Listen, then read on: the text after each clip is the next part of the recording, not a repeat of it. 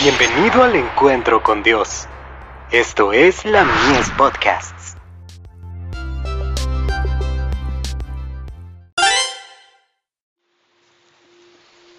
Recibiréis poder.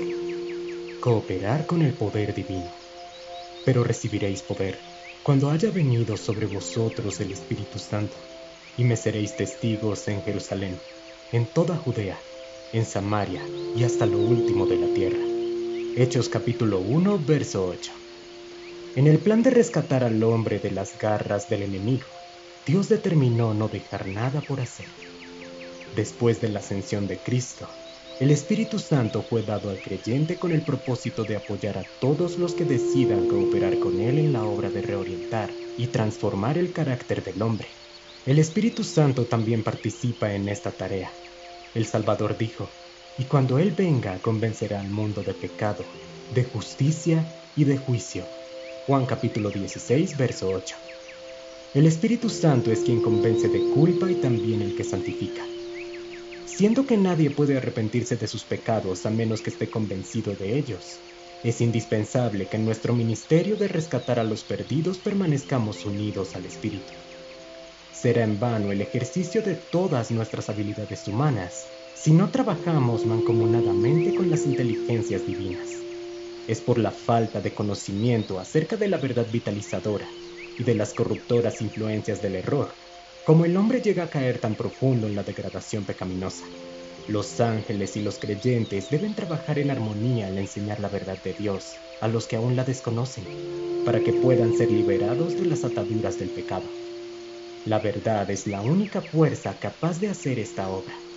La liberación que es fruto del conocimiento de la verdad debe ser proclamada a toda criatura. Jesucristo, Dios mismo y los ángeles del cielo están interesados en este ministerio grande y sagrado.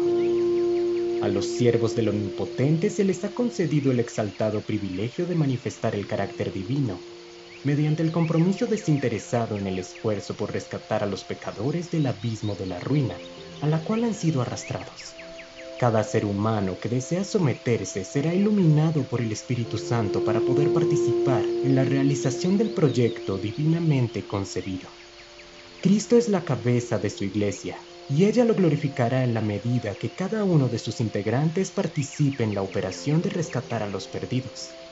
Es por esto que los colaboradores humanos necesitan darle más lugar a la obra del Espíritu Santo a fin de poder trabajar más unidos y así avanzar con la fortaleza que hay en un cuerpo unido de soldados.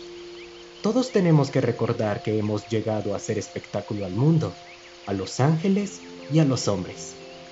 Primera de Corintios capítulo 4, verso 9. Australasian Union Conference Record, 1 de abril de 1898.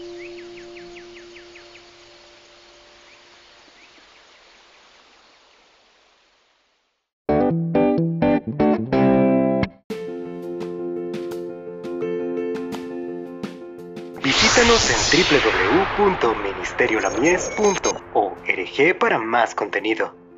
Dios te bendiga.